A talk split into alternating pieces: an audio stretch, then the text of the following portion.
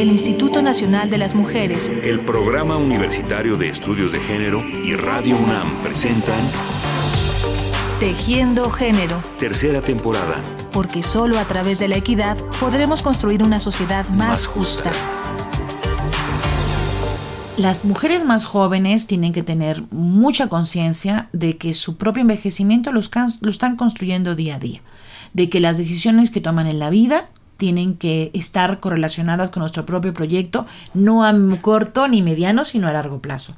Pensar en que cada una de nosotras va a alcanzar una vejez y que esa tiene que estar construida por nuestras propias decisiones y no por las circunstancias que nos dejaron la sociedad, sino porque nosotros mismas decidimos tener o no tener hijos, trabajar y eh, casarnos, eh, de pronto poder negociar con las circunstancias, exigir eh, nuestros derechos.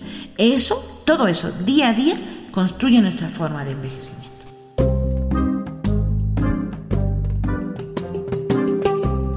Yo soy Verónica Montes soy investigadora titular del Instituto de Investigaciones Sociales aquí en la Universidad Nacional Autónoma de México y soy coordinadora de un seminario universitario interdisciplinario sobre envejecimiento y vejez este, aquí en la universidad.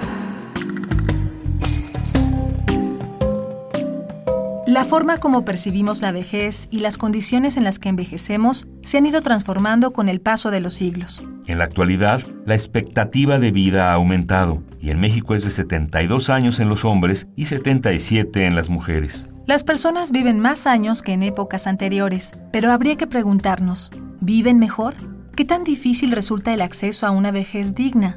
¿Y de qué manera la desigualdad de género en nuestra sociedad se hace más patente con el paso de la edad? Hoy analizaremos junto con Verónica Montes de Oca Zavala, doctora en ciencias sociales y especialista en población, el tema del envejecimiento desde una perspectiva de género. De los últimos 20 años acá, el tema de ser un tema apocalíptico, manejado con mucho cuidado y como una gran crisis en nivel estatal, yo creo que hemos ganado terreno en una mayor comprensión del proceso y verlo como un gran recurso para la nación, como una gran oportunidad, ¿no? Para la nación. En términos de vejez, yo creo que existe cada vez un mayor consenso de las distintas dimensiones que actúan para tener distintas formas de vejeces.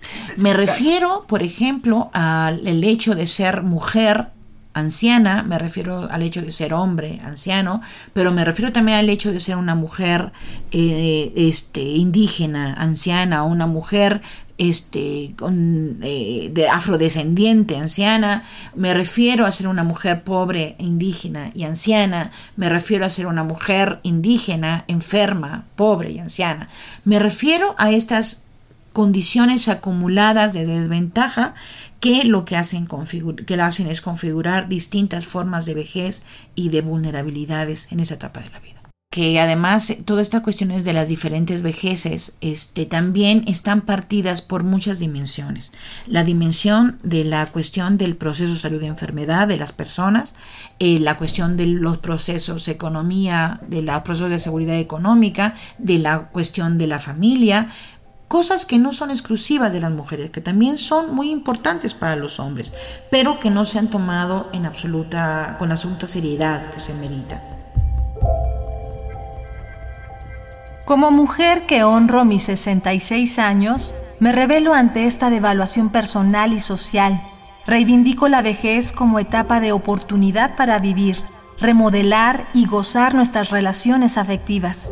Llamo a aceptarnos como mujeres en envejecimiento desde lo privado, lo público y lo político, exigiendo derechos plenos y disfrutando esta etapa. Fragmento del artículo La feminización de la vejez de Adriana Luna Parra, psicóloga, abuela rebelde, luchadora social y escritora.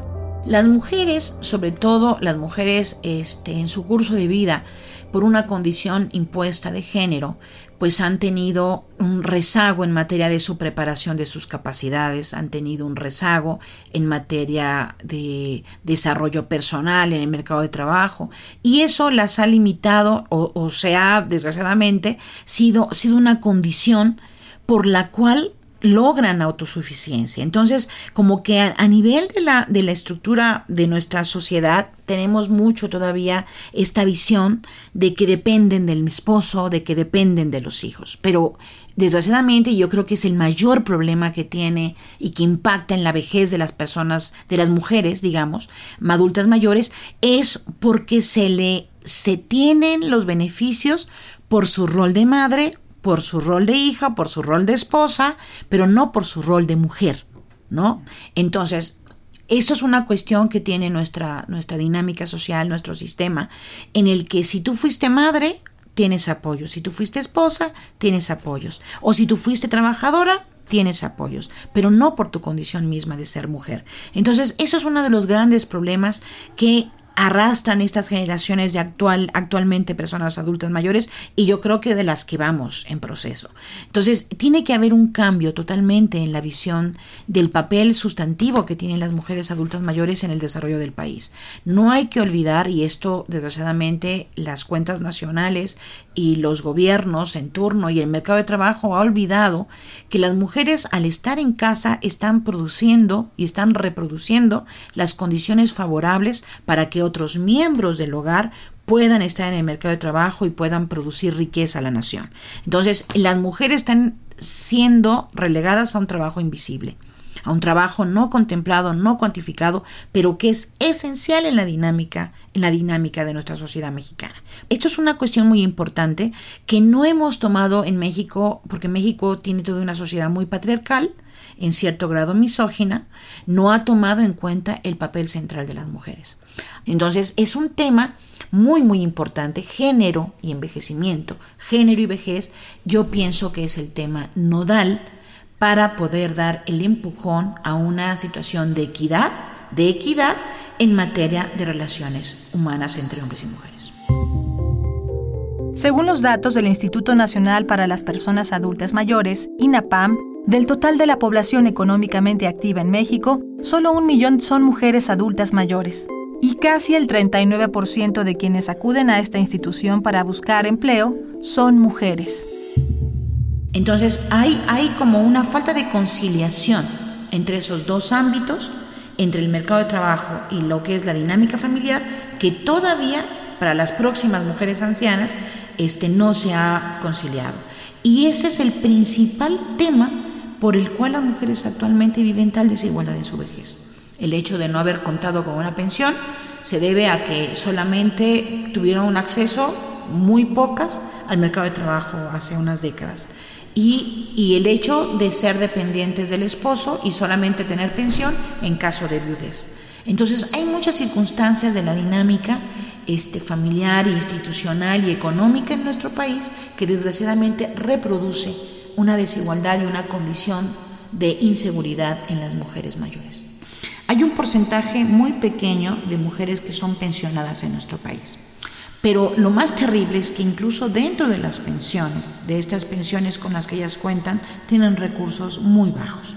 La gran mayoría no tiene cerca de menos de dos salarios mínimos, es la gran mayoría, estoy hablando cerca del 80% prácticamente de las mujeres que son pensionadas.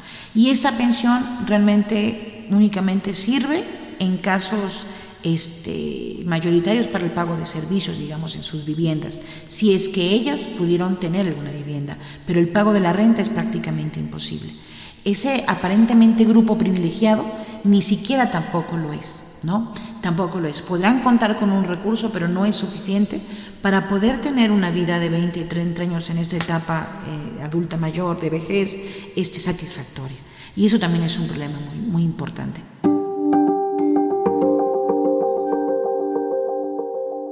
El maltrato, el abandono, la desvalorización de las personas adultas mayores, sobre todo en las mujeres, ponen en evidencia la poca sensibilidad que existe socialmente y al interior de las familias sobre la importancia de la vejez y el poco compromiso que hay con el respeto de los derechos de este grupo de la población. No, y hay una cuestión muy importante. Se visualiza en algunos organismos internacionales como una carga, en algunos gobiernos como una carga. Y esa, esa percepción de carga se está trasminando al, al microcosmos de la vida familiar y eso es muy perjudicial en la hechura de la política pública para el adulto mayor. O sea, no es, es una inversión que estamos haciendo, las personas mayores ya contribuyeron, es una deuda social que también tenemos con ellas y es un derecho inigualable. O sea, es un derecho que no puede nadie transformar. Nadie puede violentar ese derecho ni anularlo. Las personas tenemos en cualquier momento de nuestra vida y más en esta etapa tenemos derecho a una vida digna, a una vivienda digna, a servicios dignos, a tener toda la protección necesaria antes de nuestra muerte. Entonces, no hay de otra. Tenemos que hacerlo, es nuestro compromiso como sociedad y definitivamente ahí hay un aspecto que tenemos que seguir em, trabajando mucho en capacitación y sensibilización, sobre todo en los familiares más jóvenes, que pareciera que no van a llegar nunca a ser mayores y la verdad es que los jóvenes ahora con mayor seguridad llegarán a ser un mayor número de personas mayores. Entonces, tenemos que transformar la cultura de la vejez y la cultura del envejecimiento, como, no como una cuestión de dádiva y de bondad este, filantrópica, sino como una cuestión de derecho a la que todos tenemos obligación. Si bien tenemos la obligación de pagar impuestos, también tenemos la obligación de cuidar nuestros derechos. En ese sentido, nosotros tenemos que ser un ejemplo valiente, poderoso, de, libertad, de autonomía, de defender nuestra independencia y sobre todo de tener y conservar el sentido de la vida, de tener nuestros propios proyectos personales, proyectos que enriquezcan nuestra etapa. No tenemos otra obligación más que de buscar la felicidad y de compartirla con los seres que están a nuestro alrededor, pero no depender, pero no hacer que nuestra felicidad dependa de los demás que están alrededor. No sé si, si eso es claro, porque el ejemplo que le estamos dando a las generaciones siguientes tiene que ser un, un, ejemplo de empoderamiento, de, una, de mujeres poderosas que seguimos contribuyendo a nuestra sociedad porque así es nuestra convicción y no porque es una obligación.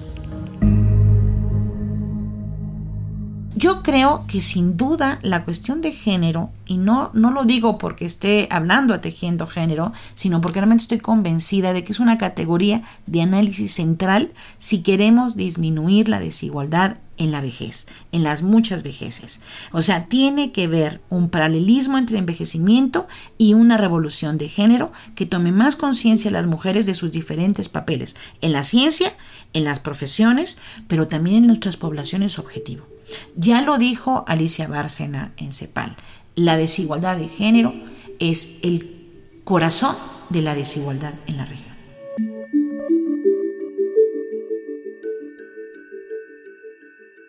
Decía el reconocido cineasta sueco Ingmar Bergman que envejecer es como escalar una gran montaña. Mientras se sube, las fuerzas disminuyen, pero la mirada es más libre, la vista más amplia y serena. Y con esa misma libertad y serenidad, tenemos derecho a vivir nuestra vejez sin que la desigualdad y la exclusión se conviertan en un obstáculo. Gracias a la doctora Verónica Montes de Oca por sus reflexiones y comentarios. Y a ustedes, amigas y amigos, muchas gracias por su atención y hasta la próxima. El Instituto Nacional de las Mujeres, el Programa Universitario de Estudios de Género y Radio UNAM presentaron Tejiendo Género. Tercera temporada. Porque solo a través de la equidad podremos construir una sociedad más, justa.